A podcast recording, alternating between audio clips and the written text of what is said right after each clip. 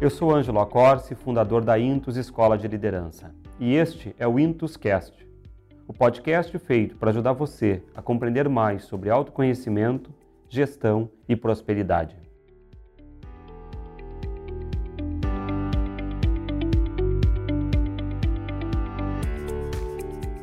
Seguramente você conhece essa letra de música.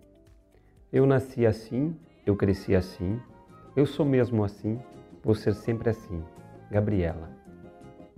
O trecho é da música escrita por Dorival Caymmi, fez muito sucesso na década de 70, quando foi tema da personagem central da novela, a tal Gabriela. Na trama, a Gabriela se recusava a se adaptar aos costumes da época e nunca mudou seu jeito, um tanto rude, é, para se adequar no meio em que vivia.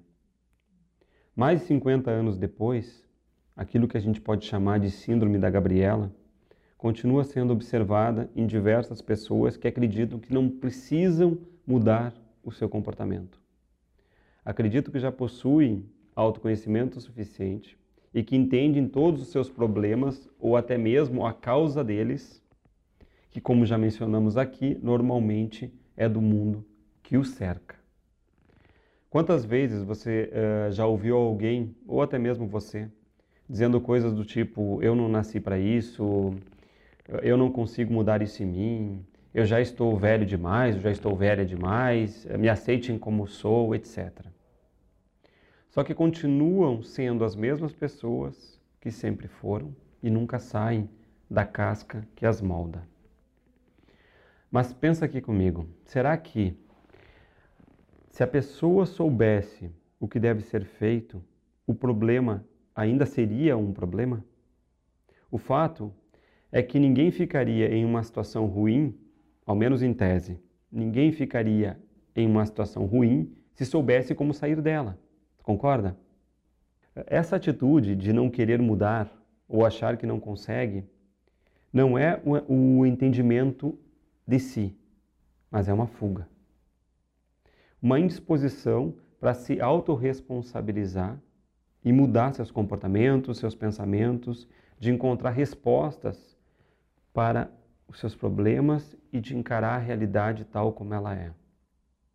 Verdade seja dita, infelizmente a maioria das pessoas, eh, seja elas uh, possuintes dessa síndrome de Gabriela ou não, não conseguem enxergar os seus defeitos, seus modelos mentais, os problemas reais e a necessidade de mudança das suas atitudes e dos seus pensamentos. Permanece operando em projeção. Eis uh, o grande legado da, da filha do Freud, né? a Ana Freud. Ana Freud foi uh, o primeiro grande uh, pensador, o primeiro grande teórico a evidenciar o funcionamento dos mecanismos de defesa do eu, ou seja, o eu construído na infância, a partir primeiros, das primeiras relações afetivas, para manter o estado de coisas da infância, projeta um mundo fora de si e lê o mundo segundo aquilo que entende que é a realidade. E para isso tudo usa mecanismos pré-conscientes são mecanismos que navegam entre a consciência e a inconsciência. Eles não são de todos conscientes porque operam de modo voluntário, mas também não são de todos inconscientes porque quando o sujeito é responsabilizado, por exemplo, num processo de consultoria individual, ele diz: é verdade, eu faço assim. Então, só o ato de você conseguir acessar isso, mesmo que seja por meio de um apoio de um terceiro, um técnico, e quando você diz eu realmente ajo assim, é porque ele está ali, ele não está totalmente inconsciente. Se ele tivesse inconsciente, você nunca ia reconhecê-lo. Então, esse, esse mover-se da síndrome de Gabriela se vale de mecanismos de defesa e principalmente do mecanismo de defesa da projeção. Existem outros mecanismos de defesa, né? A racionalização é um mecanismo de defesa muito utilizado, ou seja, eu crio uma explicação racional para todos os meus problemas, mas não mudo. Né? Racionalização é muito utilizado. A sublimação é utilizada. Nós poderíamos, inclusive, fazer uma hora dessas um podcast só para discutir os mecanismos de defesa no dia a dia e como muitas vezes é a, a operatividade desses mecanismos de defesa que mantém a dinâmica da zona de conforto. A zona de conforto, ela se vale né, do funcionamento desses mecanismos para manter um estado de coisas. Então, voltando à, à nossa síndrome de, da Gabriela, né?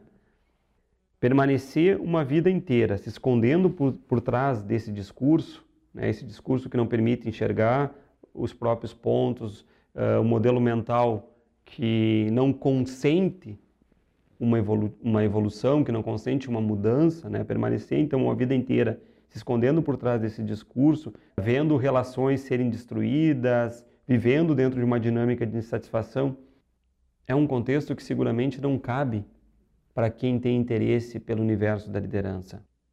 E eu, de certa forma, sinto muito porque eu sei que tudo isso pode ou poderia ser diferente e poderia ser infinitamente uh, melhor, desde que a pessoa se colocasse em xeque, colocasse em xeque esse modo de eu nasci assim, eu fui feito assim, etc.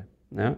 É, eu costumo dizer que fala-se tanto em mudança, né, em querer mudar, em não conseguir mudar, e eu sempre silenciosamente fico me perguntando, tá, mas de fato, no dia a dia, aquela pessoa, o quanto de fato se empenha em mudar? Qual é o seu efetivo compromisso com o seu processo de mudança? Porque, por exemplo, reclamar não é mudar. Pelo contrário, é reforçar justamente aquilo que já condiciona o sujeito e o impede de progredir. A gente costuma usar uma expressão, né, que é ficar no lugar da queixa. O lugar da queixa é o pior, é o pior dos lugares. Porque o lugar da queixa é aquele lugar da pessoa que não se compromete com a própria mudança. Então ela se queixa. E quando a gente brinca que é um lugar da queixa, é porque é um mecanismo. Está ali, está o tempo inteiro. Então, o relacionamento dela não é legal. Ela se queixa, e se queixa, e se queixa da pessoa. E ela tem um pós-graduação nos problemas do outro, mas não se empenha em chamar o outro para conversar. Ou a vida segue, sair da relação. Né? Ah, Estou incomodado com aquele local de trabalho ou com a minha carreira e eu me queixo. Eu me queixo do meu líder, eu me queixo dos meus liderados, eu me queixo. É o lugar da queixa. Né? O lugar da queixa é o, a evidência do não compromisso com o próprio processo de mudança. Ok, então fica o convite para refletir sobre o tipo de vida que você teve até agora e se deseja que ela seja assim para sempre. Né? Uh, não tenho dúvida que você pode ter uma vida incrivelmente melhor, mas se não mudar, segue a dinâmica da Gabriela. Até logo.